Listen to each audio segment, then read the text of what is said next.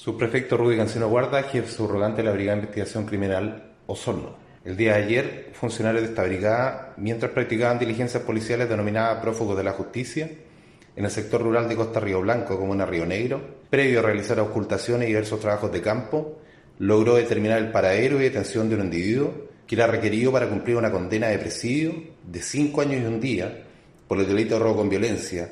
además de registrar otra orden de detención por una violación, quien constantemente eludía la acción policial, refugiándose en distintas zonas, tanto urbanas como rurales, de la región de los lagos. Situación que culminó el día de hoy al ser puesto a disposición del Tribunal de Garantía de Osorno, donde se decretó su ingreso al centro de cumplimiento penitenciario para asumir su responsabilidad por los delitos que se le imputan.